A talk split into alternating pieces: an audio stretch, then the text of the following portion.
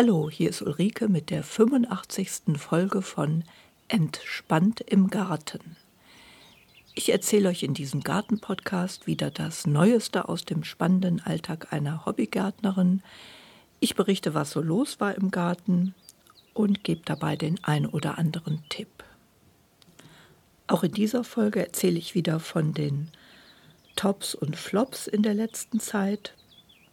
Es geht zunächst gleich um den phänologischen Kalender und dann geht es um Gartenarbeit im Herbst. Wir sind ja letzte Woche, so Mitte nächster Woche, von sommerlichem Wetter bis Ende September ganz abrupt in den Herbst katapultiert worden.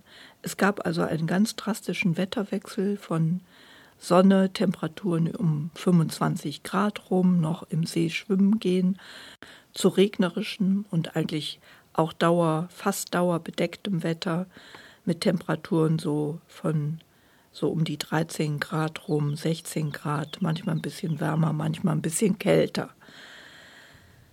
Ja, plötzlich voll im Herbst. Ich kann mich nicht erinnern, dass die Übergänge in den Vorjahren so drastisch waren, aber das Klima spielt ja eh verrückt. Das Gute jetzt ist, dass es äh, regnet. Es hat also die letzte Woche quasi auch hier äh, viel geregnet und das ist ja bitter nötig. Man weiß gar nicht mehr so recht, ob die Bäume jetzt ihrem phänologischen Kalender nur folgen. Die Blattfärbung, Blattfall setzt ja jetzt bald ein oder ob die einfach schon vorher vertrocknet sind. Das war halt leider der Fall, wie man sehen konnte. Laut phänologischem Kalender befinden wir uns im Vollherbst, so nennt der diese Jahreszeit, die äh, von Mitte, Ende September bis Ende Oktober sich erstreckt. Der Beginn des phänologischen Vollherbst ist gekennzeichnet durch die Fruchtreife von Kastanie, beginnende Blattfärbung der Kastanie, Fruchtreife der Stieleiche. In der Mitte des Vollherbst setzt der Blattfall der Süßkirschen ein und Ende, das Ende ist markiert von der Reife der späten Apfelsorten und dem Blattfall der Rotbuchen. Auch heute am 3. Oktober ist ein so ein richtig schöner, verregneter Feiertag also ganz ideal, um einen Podcast aufzunehmen. In dieser noch sommerlichen Phase, dem schönen Altweibersommer, war ich fast jeden Tag im Garten, weil ja immer noch alle Pflanzen auch ständig gegossen werden mussten. Und das hat jetzt ganz abrupt sich geändert. Es ist jetzt so, mit dem kühleren und feuchteren Wetter verbrauchen alle Topf- und Kübelpflanzen auch deutlich weniger Wasser. Und man muss dann eher aufpassen, die nicht zu übergießen. Das Geheimnis jeden grünen Daums ist, die Erde befühlen in dem Topf, bevor man gießt. Und so ist auch im Garten jetzt eine ruhigere Zeit angebrochen, denkt man zunächst. Das betrifft aber vor allem die Gießaktivitäten. Sonst ist aber ja noch einiges zu tun. Danach soll es jetzt gleich im zweiten Teil gehen, nachdem ich ein bisschen von den Erfahrungen und Tops und Flops der letzten Zeit berichtet habe. Ein Top und ein Lichtblick ist auf jeden Fall, dass es auch im Herbst im Garten wunderschön blüht und nochmal eine Insektenweide durch die Astern vor allem geliefert wird sozusagen. Ähm, ich habe eine neue Pflanze auch im Garten, eine zwei Bartblumen habe ich gepflanzt und die sind wirklich extrem beliebt bei Bienen und Hummeln. Das sind so halbholzige Sträucher, die blau blühen, sehr hübsch und eine perfekte Bienenweide. Ich hatte da eine ganz gute Idee zur Verschönerung und Kaschierung von so einem hässlichen Mäuerchen, das ich mitten im Garten habe. In dem Schrebergarten, den ich übernommen habe, steht mittig ganz zentral eine einbetonierte Wasserstelle, also zentral im Garten ist, was ja nicht schlecht ist, der Wasserhahn. Und da hat, haben meine Vorgänger so einen Betonwürfel quasi drum äh, gegossen, errichtet. Und das war immer ich habe schon lange überlegt, was kann ich damit machen. Abreißen wäre total aufwendig gewesen. So ist es so, dass einfach dieser Quader da in der Mitte steht. Jetzt wurde der aber besonders hässlich. Äh, dadurch, ich habe da so einen Zusatz an den Wasserhahn geschraubt, dass vier Schläuche da angeschlossen werden können. Und das hat die Sache noch zusätzlich quasi optisch verschandelt, so dass ich äh, dann nachdem ich lange von der Terrasse mich an diesem Anblick nicht so sehr erfreut habe, äh, plötzlich die Idee hatte, wie wäre es denn, an diesem Mäuerchen quasi Blumenkästen aufzuhängen und da Pflanzen reinzupflanzen, die so hoch wachsen, dass sie also vor allem auch diesen Wasserhahn ähm, von den Blicken etwas abschirmen. Und in der Tat habe ich dann im Baumarkt so ähm, Kästen gefunden, wo gleich passende Metallbügel auch drangeschraubt waren sozusagen, dass man die über eine Mauer quasi hängen kann. Und ich habe zwei dann gekauft und das gemacht, die Pflanzen da rein, äh, unter anderem halt eine Bartblume. Und ich habe noch so ein grünes Gewächs aus einem Balkon, den ich am Haus habe, da mit reingepflanzt, das schon sehr äh, hängend gewachsen war. Ich glaube, das heißt Drahtblatt oder so ähnlich. Äh, und das kaschiert also zusätzlich dann runterhängend diese hässliche Mauer, sodass das also insgesamt eine recht gelungene Aktion war. Und nächstes Jahr kann ich mir überlegen, was ich da äh, anderes Schönes, vielleicht auch Blühendes reinpflanze, was gleichzeitig runterhängt, dieses Mäuerchen kaschiert. Und eben dann hatte ich ein paar Insekten, Nährpflanzen da reingepflanzt. Also das war mal eine gute Idee. Ich schaue mal, dass ich auf die Webseite da auch ein Bild von platziere. Bilder aus meinem Garten und zu dem Garten-Podcast gibt es auf der Webseite Entspannt im Garten. Man kann sich also im Garten immer noch erfreuen, wenn die Sonne denn mal rauskommt, an späten Blüten, auch Dahlien blühen bei mir noch, verschiedene Sonnenstauden, äh, Sonnenblumenstauden, Teil, teilweise blühen Pflanzen auch wieder erneut auf, die von der Tröpfchenbewässerung profitiert haben oder auch jetzt von dem Regen. Das sind teilweise so zurückgeschnittene Pflanzen, verschiedene Lichtnelken haben nochmal eine Blüte bekommen. Ja, so dass es schön ist, im Garten zu sitzen. Von den Tops jetzt aber zu den Flops. Das waren diesmal bei mir wieder etwas gemischte Erfahrungen mit den Tomaten. Unter anderem hat sich herausgestellt, dass diese Tomatenhaken, von denen ich ja berichtet hatte, also so Haken, wo man die Schnüre aufwickeln kann, an denen ich die Tomaten hochgeleitet habe, unter einem Tomatendach. Also diese Tomatenhaken sind für mich eher überflüssig. Das ist vielleicht sinnvoll in einem Gewächshaus, wo die Tomaten noch länger und noch höher wachsen können. Äh, bei mir ist es so, dass die die Höhe doch gar nicht erreicht haben, bis auf eine Pflanze, dass das Sinn gemacht hätte. Und es war im wahrsten Sinne des Wortes auch ein bisschen hakelig, diese Haken dann abzuwickeln, ähm, so dass ich die dann oben abgebrochen habe.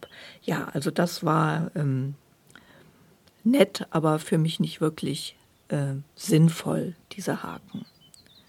Und es hat sich erwiesen, dass allein die Hochleitung an Schnüren bei dem sehr windigen Wetter doch auch mit einem Fragezeichen zu versehen ist. Es hat schon Sinn gemacht, die Tomatenpflanzen am Anfang dann zusätzlich auch durch äh, Stöcke, Zweige zu stabilisieren, damit die nicht so sehr im Wind dann hin und her geweht werden. Also werde ich nächstes Jahr so eine Mischform an äh, mit Schnüren, Hochleitung und aber auch an kräftigeren Ästen am Anfang festbinden machen. Ja, in einer der letzten Zeitschriften von Kraut und Rüben bin ich über einen Tipp von Karl Ploberger dann noch gestolpert, was Tomaten angeht, nämlich Tomaten sollte man streicheln und schütteln. Äh, streicheln deswegen, also streicheln am Anfang, wenn man die Jungpflanzen hochzieht, da hat sich einfach herausgestellt, dass die, wenn sie berührt werden oder im Wind ein bisschen hin und her wehen, dass die Pflanzen dann einfach kräftiger wachsen. Die sind dann gedrungener und schießen nicht so sehr in die Höhe. Das ist etwas, äh, das erreicht man manchmal auch, indem man die in den Gewächshäusern ein bisschen hin und her stellt, umtopft. Aber das ist etwas, das scheint mir auch ganz schlüssig. Also Tomaten, Jungpflanzen bitte streicheln. Und ich hatte ja auch schon erwähnt, dass ich dieses Jahr wieder zwar ganz gute Tomaten hatten, hatte, aber teilweise auch ein bisschen wenig Tomaten. Ähm, das kann zwei Ursachen haben oder auch drei. Äh, zum einen, dass es mit der Düngung wieder mal nicht so perfekt gestimmt hat, kann eine Ursache sein, dass die nach den ersten Frucht, Fruchtansätzen vielleicht etwas zu wenig Dünger oder auch Wasser hatten, wie ich vermutet habe. Äh, ein zweiter Grund könnte aber auch sein, dass das mit der Bestäubung nicht so hundertprozentig geklappt hat. Deswegen der Tipp zur Sicherheit die Tomaten auch ein wenig schütteln. Tomaten sind ja Selbstbefruchter und teilweise werden sie dann auch mit Hilfe des Windes bestäubt, dass der Pollen halt von der einen Blüte auf die andere gelangt. Hummeln habe ich auch beobachtet, aber dieses Schütteln ist zusätzlich wichtig, vor allem wenn die Tomaten im Gewächshaus stehen natürlich.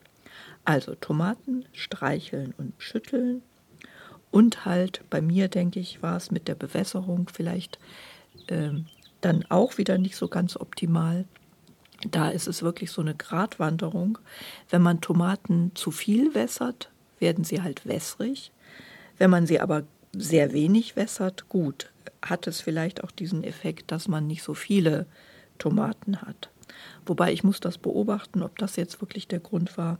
Ich werde die halt im nächsten Jahr dann eifrig schütteln und das mit der Düngung auch noch ein bisschen besser in den Griff kriegen ähm, dann mal gucken. Ein weiterer Grund von ähm, weniger Blütenansatz kann auch sein, dass die Blüten bei Temperaturen über so 32, 34 Grad einfach verbrennen.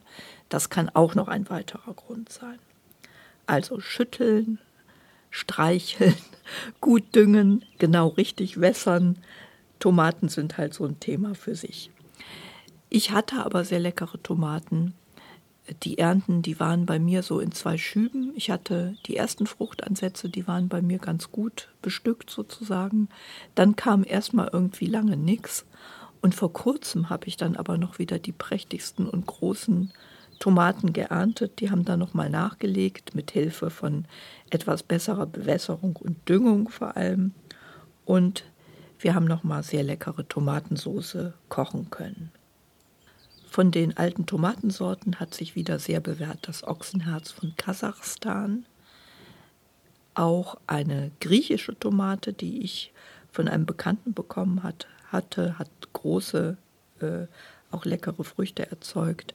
Das Green Zebra war auch total lecker. Das war eine grüne gestreifte Tomate. Und auch die gelbe Königin war sehr gut ähm, leider vor allem in einem Nachbargarten. Bei mir hatte ich diese Pflanze ähm, am Rande von dem Hochbeet platziert. Also ich hatte so ein kleines Hochbeet, ist übertrieben. Also am Rand von einem kleinen Hügelbeet und diese Ränder, die waren bei mir dieses Jahr am Anfang einfach zu schlecht bewässert, sodass diese Pflanze nicht so gut einfach gekommen ist, sehr leckere Früchte auch hatte. Bei einem Nachbarn, dem ich auch eine gelbe Königin gegeben habe, habe ich dann gesehen, was die für ein Potenzial hat. Der hatte also eine ganz große Pflanze mit überreichen Früchten.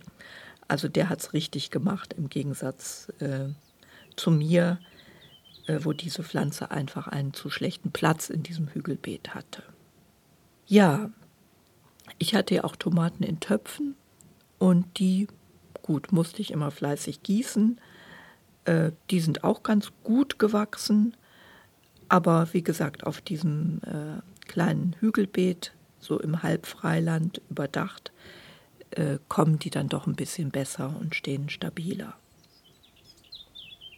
Jetzt noch kurz zu Erfahrungen mit Gurken und auch einem Tipp, den ich äh, auch, glaube ich, von dem Karl Ploberger gelesen habe. Ich hatte ja berichtet von dieser dramatischen Gurkenwelke, der die leckersten Gurken ever zum Opfer fielen. Und dass ich dann mit dieser Essiglösung gespritzt habe. Das hat eigentlich eher ja, es kann sein, dass es zu spät war, als ich da eingegriffen habe. Die Gurken sind zwar nicht abgestorben, aber sind unten dann komplett entblättert, an den Spitzen dann eher kümmerlich vor sich hingewachsen. Und ich habe höchstens dann noch zwei etwas vergurkte Gurken dann geerntet. Die sind dann also so krüppelig gewachsen. Die hätte ich dann also auch himmeln können eigentlich. Den Tipp, den ich dazu jetzt gelesen habe, ist, dass man, wenn die Gurken sich unten entblättern oder diese Welke halt haben, dass man die noch gesunden Triebspitzen abschneidet, in Wassergläser stellt, die bewurzeln dann angeblich schnell und man pflanzt die dann wieder ein und die treiben dann wieder neu aus. Also das ist etwas, das denke ich, probiere ich dann mal aus, wenn das nochmal passiert ja, ich, ich werde Gurken, glaube ich, wieder an zwei Standorten dann pflanzen und kann das ja dann mit einem Teil der Pflanzen ausprobieren. Tipp äh, für Gurken ist, Gurken nicht in dieselbe Erde. Ich habe ja Hochbeete da mit den Gurken bepflanzt, was am Anfang auch sehr erfolgreich war. Und werde die Erde dann halt austauschen. Gurken mögen ja sehr gern Pferdemist.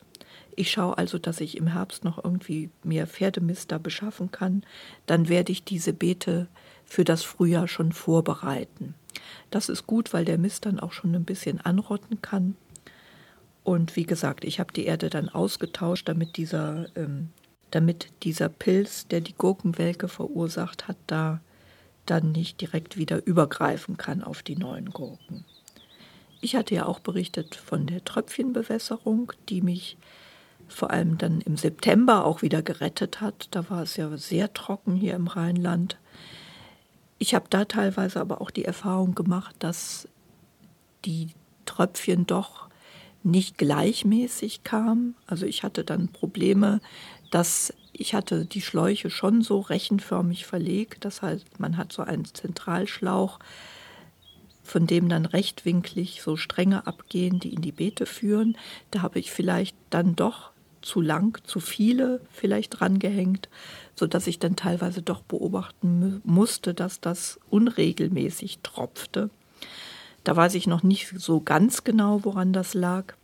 Es kann auch daran gelegen haben, dass ich die Schläuche teilweise auch wellenförmig um Pflanzen rumlegen musste, dann doch, dass das nicht so gerade war, sowohl horizontal wie auch in der Höhe und Tiefe.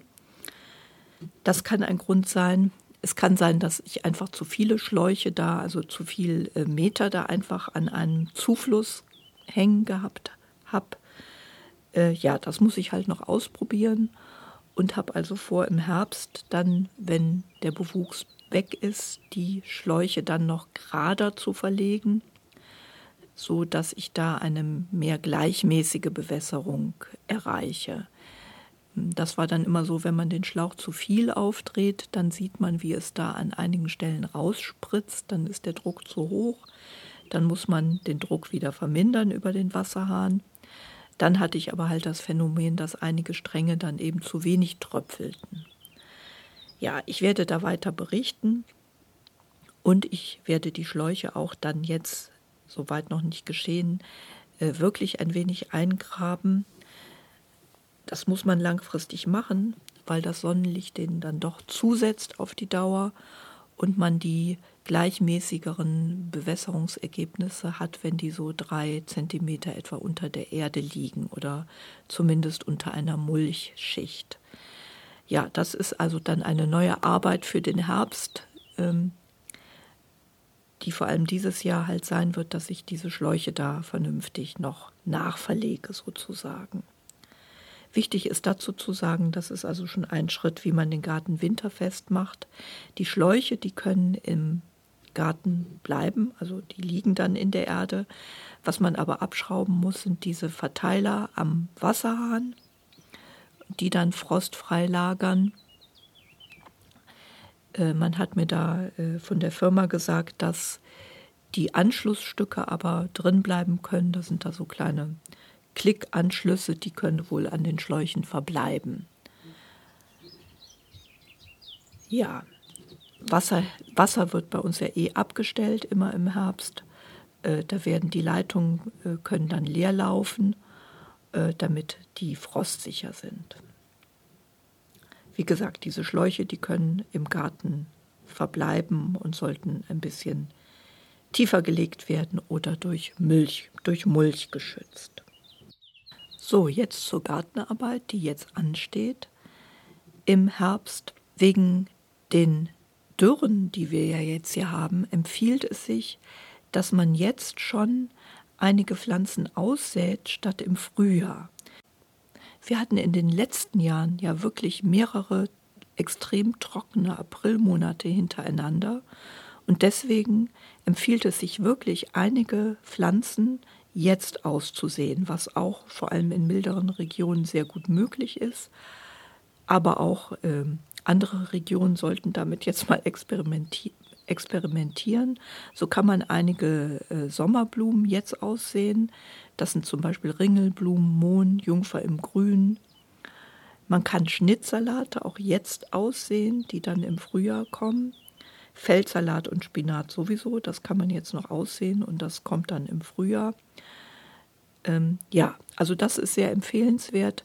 Man kann also, wie gesagt, Ringelblumen, Jungfer im Grün und so weiter ähm, auch im Frühjahr aussehen, aber dann muss man wahrscheinlich mit der Gießkanne Gewehr bei Fuß stehen. Empfiehlt sich wirklich, das jetzt zu machen. Bei den Wintergemüsen, wie gesagt, eh Spinat, Feldsalat, wenn man das jetzt sieht, kann man im Frühjahr ernten. Ich werde auch wieder den Mombacher Winter aussehen. Das ist dieser Kopfsalat, der ja überwintert. Äh, da hatte ich ja berichtet, das hat auch immer gut geklappt.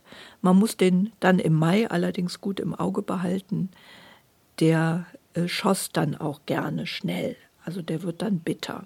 Dann also bei Zeiten ernten. Man kann jetzt Steckzwiebeln auch setzen, also auch äh, Zwiebeln, die dann im Frühjahr als Frühjahrszwiebeln kommen. Knoblauch kann man noch stecken und natürlich die Blumenzwiebeln. Man kann also jetzt noch letzte Blumenzwiebeln wie Osterglocken, Tulpen, Schneeglöckchen, Krokusse und so weiter pflanzen. Ein Problem ist das natürlich mit den riesigen Mäusepopulationen, die man durch das äh, warme Wetter jetzt hat. Auch bei mir im Garten sind wirklich müssen also sehr, sehr viele Mäuse sein. Sobald ich mich irgendwo ruhig hinsetze, sehe ich meistens eine Maus, die da irgendwie rumläuft. Und die fressen bei mir sehr gerne die Tulpenzwiebeln, die äh, Zierlauchzwiebeln und so weiter. Ja, deswegen werde ich mich dieses Jahr wieder vor allem auf die Osterglocken da verlegen. Die mögen sie nicht so gerne, hoffentlich.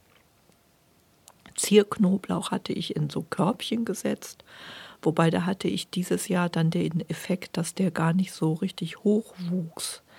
Also da habe ich den Eindruck, dass der durch diese Körbchen irgendwie eingeschränkt wurde. Ich hatte dann Zierlauch, der irgendwie fünf, fünf bis zehn Zentimeter große Stängel hatte und dann halt so eine Kugel bekam. Das war also auch nicht so toll. Da muss ich mal gucken, ob ich den vielleicht dann doch aus diesen Körbchen befreie. Äh, ja, mal schauen. Das Risiko ist halt, dass er dann von den Mäusen gefressen wird. Ich habe die Mäuse auch im Verdacht, dass die doch den Kohl eventuell abgefressen haben, dass die das waren und nicht die Tauben, keine Ahnung. Auf jeden Fall habe ich ein neues Phänomen. Ich hatte ja von diesen beiden Hochbeeten berichtet, die ich habe, und eins ist etwas niedriger wie das andere und auch nicht so dicht an den Seiten. Da hatte ich dann Tiere das waren irgendwelche Tiere graben in dem, einem Hochbeet. Das können jetzt Vögel sein, die vielleicht Regenwürmer suchen, oder ich hatte auch den Verdacht, dass es vielleicht ein Eichhörnchen ist. Äh, wegen der Dürre ist der Boden im Garten ja ziemlich hart, so dass ich denke, das Eichhörnchen äh, das ich auch mal gesehen habe mit einer Walnuss im Mäulchen, Probleme hat, seine Nüsse zu verscharren. Also es kann durchaus sein, dass das das Hochbeet da aufgegraben hat und da ein paar Nüsse da drin vergraben hat. Ich werde mal schauen. Wenn ich da Nüsse finde, lasse ich die auf jeden Fall drin für das Eichhörnchen. Was man jetzt im Auge behalten muss, sind letzte Tomaten und Zucchini. Sobald die Temperaturen fallen, sollte man letzte Zucchini und Tomaten ernten. Die mögen auch schon so Temperaturen, die sich dem Frostbereich nähern, nicht so gerne. Also wenn es so drei, fünf Grad ist, spätestens dann sollte man die ernten. Und Tomaten reifen ja auch noch nach im Haus, wenn sie, wenn sie nicht gerade noch knallegrün sind. Also wenn die so schon so ein bisschen ins hellgrüne, gelbliche spielen, dann wird da noch was draus, wenn man die äh, dann auf eine, ein Fensterbrett in der Wohnung legt oder in die Küche. Der Rasen hatte in diesem Dürresommer bei mir ja das Wachstum mehr oder weniger eingestellt. Da kann man sich jetzt überlegen, jetzt wo es regnet, den nochmal zu düngen. Der profitiert von einem kali-betonten Dünger dann, lässt ihn etwas besser durch den Winter kommen. Und je nachdem, wenn es wenn er noch ein bisschen wächst jetzt durch die Feuchtigkeit und es dann trocken genug ist, dann kann man schauen, ob man ihn noch ein letztes Mal mäht. Auch jetzt ist es günstig, äh, Rasen noch nachzusehen, also so Kahlstellen kann man jetzt gut ausbessern. Jetzt, wo tatsächlich ja ein bisschen nass äh, kostenlos auch vom Himmel kommt. Auch um Rasen neu anzulegen, ist jetzt eine gute Zeit deswegen. Wenn sich der erste Frost ankündigt, sollte man Kübelpflanzen entweder reinholen, also zum Beispiel Oleander verträgt das ja nicht, oder solche, die draußen verbleiben können, äh, kann man ja umwickeln, sowohl die Töpfe wie auch die Pflanze, je nachdem. Äh, was wichtig ist, dass man grüne Gehölze auch im Winter wässert. Also Nadelgehölze oder andere Pflanzen, die im Winter grün bleiben, verdunsten weiter und wenn man da irgendetwas hat, was kritisch steht und das gebrauchen kann, dann ist es ganz gut, ab und an zu gießen. Frostschäden sind oft eigentlich auch Dürreschäden. Also das gilt auch für Pflanzen, die in Töpfen stehen. Auch die sollte man jetzt nochmal ausgiebig wässern und die Sache beobachten, weil auch wenn dann Erde friert, kann die Pflanze kein Wasser mehr aufnehmen. Ja, im Garten ist eigentlich noch einiges los, vor allem wenn man jetzt Obstgehölze pflanzen will, Rosen kann man jetzt pflanzen, Stauden kann man neu pflanzen oder auch umsetzen, alle Frühjahrsblüher kann man jetzt gut umsetzen und das kann man fortlaufend eigentlich machen, solange es keine schweren Fröste gibt. Bei mir ist jetzt auch noch Zeit der Apfelernte. Späte Äpfel werde ich jetzt noch ernten. Leider sind viele wieder diesem Schadpilz zum Opfer gefallen, äh, dieser Monilia-Schadpilz. Ich pflück die dann immer raus und ähm, es bleiben eigentlich immer welche übrig, aber dieses Jahr hat dieser eine Apfelbaum bei mir, der rote Berlepsch, nicht so sehr viele Früchte auch insgesamt. Aber ich habe auch Äpfel als Spalierobst, da habe ich schon den einen oder anderen sehr leckeren Apfelkuchen gebacken. Ich habe an dieser Apfelreihe auch eine, einen Strang von der Tröpfchenbewässerung mit entlang laufen lassen. Und ich glaube auch, dass das den Apfelbäumchen ganz gut getan hat, dass sie da ein bisschen von der Tröpfchenbewässerung profitiert haben. Wichtig ist es jetzt, wenn der Laubfall einsetzt, dass man die Blätter vom Rasen hakt.